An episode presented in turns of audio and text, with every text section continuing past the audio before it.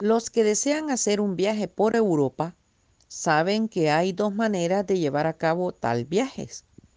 Una de ellas es haciéndose cargo por sí mismos de todos los detalles del viaje, encargándose de comprar los boletos de su equipaje, de hacer sus propias reservaciones de hotel y del viaje y muchas otras cosas más.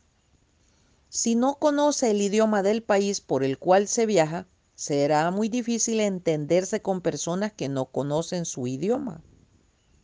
Cuando se viaja de esta manera, se siente una constante inquietud por temor de que por falta de comprensión llegue a cometerse un error lamentable en el curso de dicho viaje. Existe otro método en el que el viajante se vale de una agencia de turismo la cual se encarga de obtener los boletos, de que tenga un viaje cómodo, de darle instrucciones exactas, de proveerle dirección cuando sea necesario y está al tanto para ayudar e instruir al viajante dándole la garantía de un viaje seguro y feliz.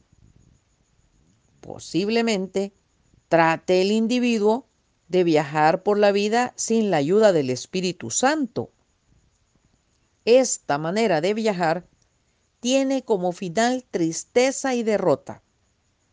Un modo mucho más seguro de viajar por la vida es ir acompañado por el Espíritu Santo, quien nos dará ayuda por el camino. Aleluya. Bendiciones.